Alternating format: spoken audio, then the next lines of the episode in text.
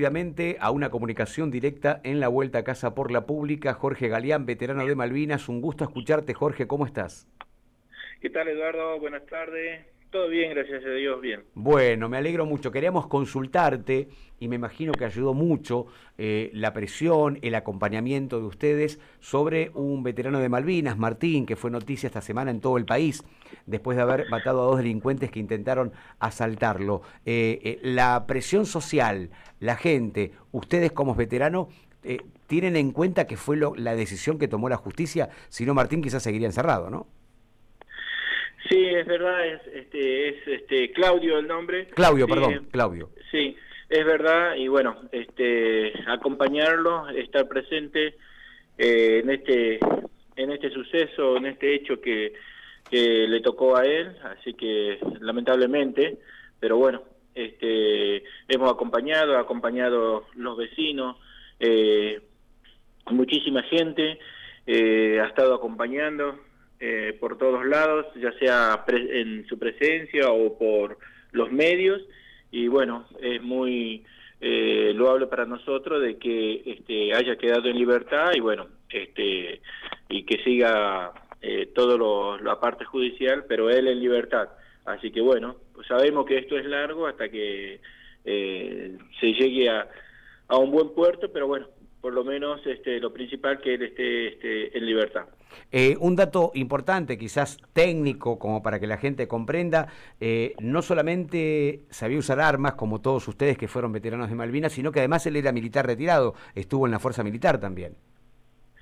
Sí, sí, él eh, integró la, fuerza de, ejército, estuvo en el Regimiento 6, junto casi a la mayoría de los veteranos de acá de, de Moreno, que estuvieron en el Regimiento 6 y bueno, estuvieron juntos en Malvinas.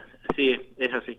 Y, además trabajó con vos a la par, ¿no? Estuvo dentro, cuando vos estabas como presidente de, de UCIN, ¿estuvo en la misma comisión directiva?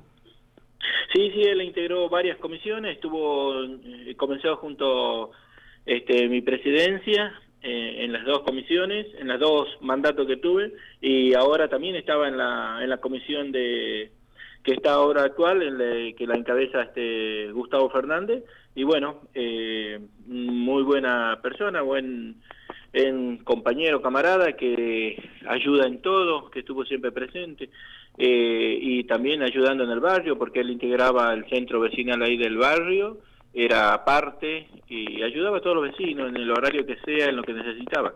Más aún el año pasado que en toda la tarea que tuvimos nosotros de, de ayudar a los comedores, este, llevándoles mercadería, todo eso, y bueno, él estaba a disposición su vehículo, como la de todos los veteranos, y bueno, estaba ayudando y acompañando en todo. Tanto ustedes veteranos como la gente del barrio, la, gente que lo acompañó y que lo conocía, que lo conoce, mejor dicho, todos insisten en que es una buena persona, en que no actuó por alevosía, porque la justicia le va a buscar la vuelta, obviamente, eh, eh, que no era una persona ofuscada, nerviosa, es decir, todo esto frente a lo que se manifiesta, ¿no? De que descargó el, el cargador de su pistola en los delincuentes, en que pudo haber actuado, insisto, con alevosía, etcétera. La gente que lo conoce y ustedes que lo conocen más todavía, nada que ver con ese perfil que se le quiere dar.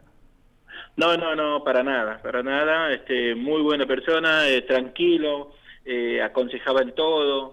Eh, la verdad que, bueno, ante un hecho, entre un suceso y en este caso de que él defender eh, su propiedad, su territorio, su familia, y uno, cada uno reacciona de diferente modo, y bueno, eh, le tocó en esto que debería, debía defender su territorio, que, que es eh, su casa, su propiedad y su familia.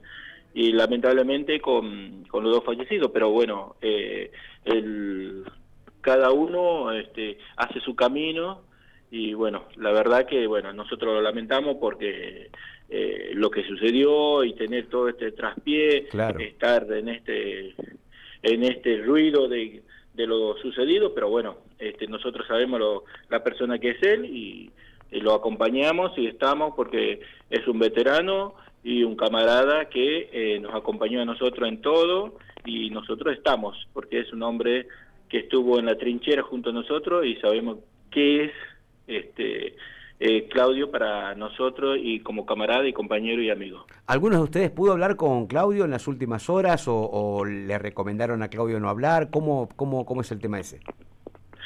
No, no, estuvo, este, nosotros tuvimos la comunicación a través de nuestro presidente con su hijo y bueno, esa fue toda la, eh, por ahí venía la información para nosotros y bueno, eh, esa fue la, la comunicación así que después envió saludos para todo y bueno, que obviamente que tiene que estar junto a la familia, descansar y bueno, eh, esto lamentablemente este, le va a llevar para largo y bueno, tiene que estar tranquilo este, y acompañar a toda la familia porque el sufrimiento que tuvo la familia de, del hecho no es el mismo que el de nosotros. Se entiende perfectamente y acompañamos el dolor de la familia porque ahora no es a nadie le gusta matar y, el trance es bastante largo judicialmente, así que el acompañamiento desde la radio pública. Jorge, gracias por tus palabras. ¿eh? Muchísimas gracias Eduardo y a tu disposición, así que te agradezco, un fuerte abrazo y Dios lo bendiga. Abrazo muy grande. Jorge Galeán, veterano de Malvinas, hablando sobre su, propio compatriota, su compañero de trinchera.